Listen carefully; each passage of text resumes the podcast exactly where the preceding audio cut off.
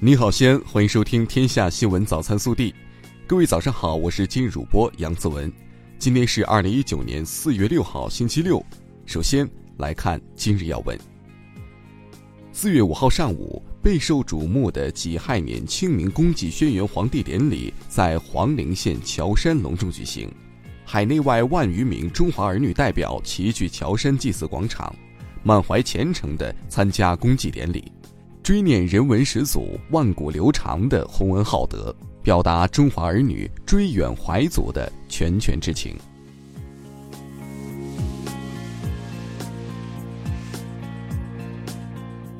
本地新闻：四月五号，清明小长假第一天，中国铁路西安局集团公司迎来小长假首日旅客出行高峰，客流以短途祭祖、踏青为主。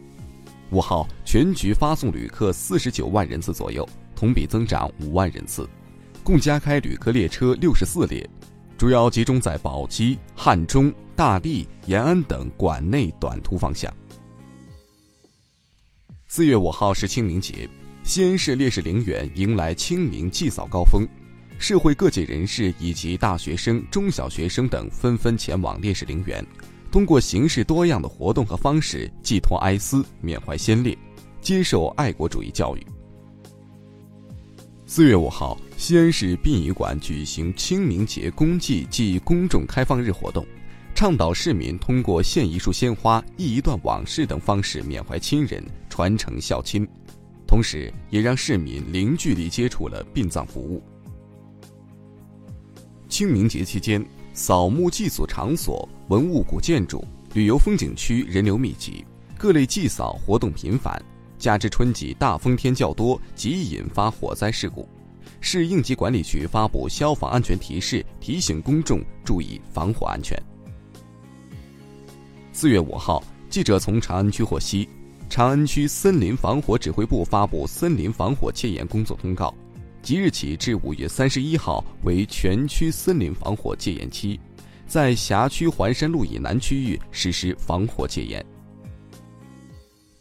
四月五号上午，长安区子午街道石边峪口与天子峪村发生两处火情，当天十四时五十分，两处火情已全部扑灭，无人员伤亡。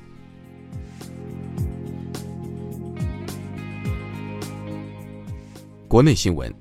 昨日是清明假期第一天，全国铁路发送旅客一千五百零六万人次。为满足人们祭扫踏青的需求，铁路部门加开旅客列车六百零四列。记者五号从中国铁建股份有限公司了解到，由中铁十九局建设的拉萨林芝铁路重点控制性工程米林隧道正在加紧建设之中，预计将于今年年底贯通。这也是我国首条穿越冰气层地质的隧道。人社部四号公布全国各地区月工资、小时最低工资标准情况。上海、北京、广东、天津、江苏、浙江最低工资标准超过两千元，其中上海月最低工资标准达两千四百二十元，为全国最高。据中央气象台网站消息，受冷空气影响。五号，西北地区东部、华北大部、东北地区中南部等地有四到六级风，北方部分地区有沙尘。六号起，将有一次新的冷空气过程自西向东影响我国大部地区。五号，记者从盐城市委获悉，盐城在四月四号召开的市委常委会决定彻底关闭响水化工园区。五号。记者从四川省森林公安局和凉山州森林公安局了解到，经过森林公安部门侦查后确认，木里森林大火的起火点和雷击树木均已找到，确认为雷击火，着火点是一棵云南松，位于山脊上，树龄约八十年。四号下午，四川木里林业局第三营造管护处副主任王慧荣的遗体在一跌坎处被发现，经初步核实。三十一号，王慧荣随扑火队赴火场扑火。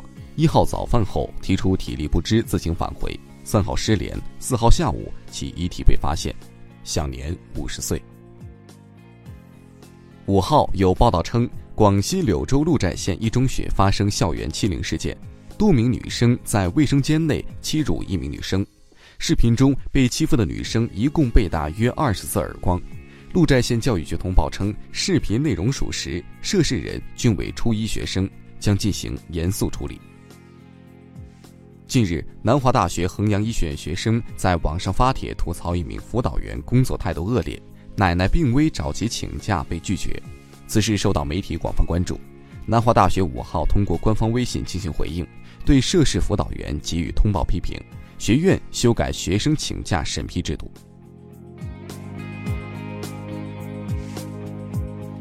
暖新闻。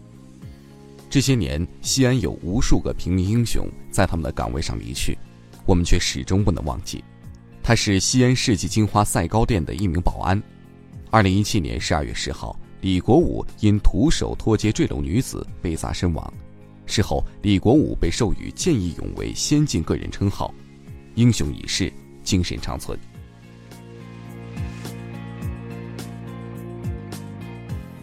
微调查。近日，哈尔滨理工大学校园内举行应届生招聘会，六千多名2019届毕业生参加招聘双选会。有学生感慨：“好工作都要求研究生学历，给本科学历的薪资只够交房租。”还有学生表示：“一定要抓住大学的学习机会，只有学历和学识达到一定层次，才能有自己想要的薪资和生活。”你怎么看？更多精彩内容，请持续锁定我们的官方微信。我们明天。不见不散。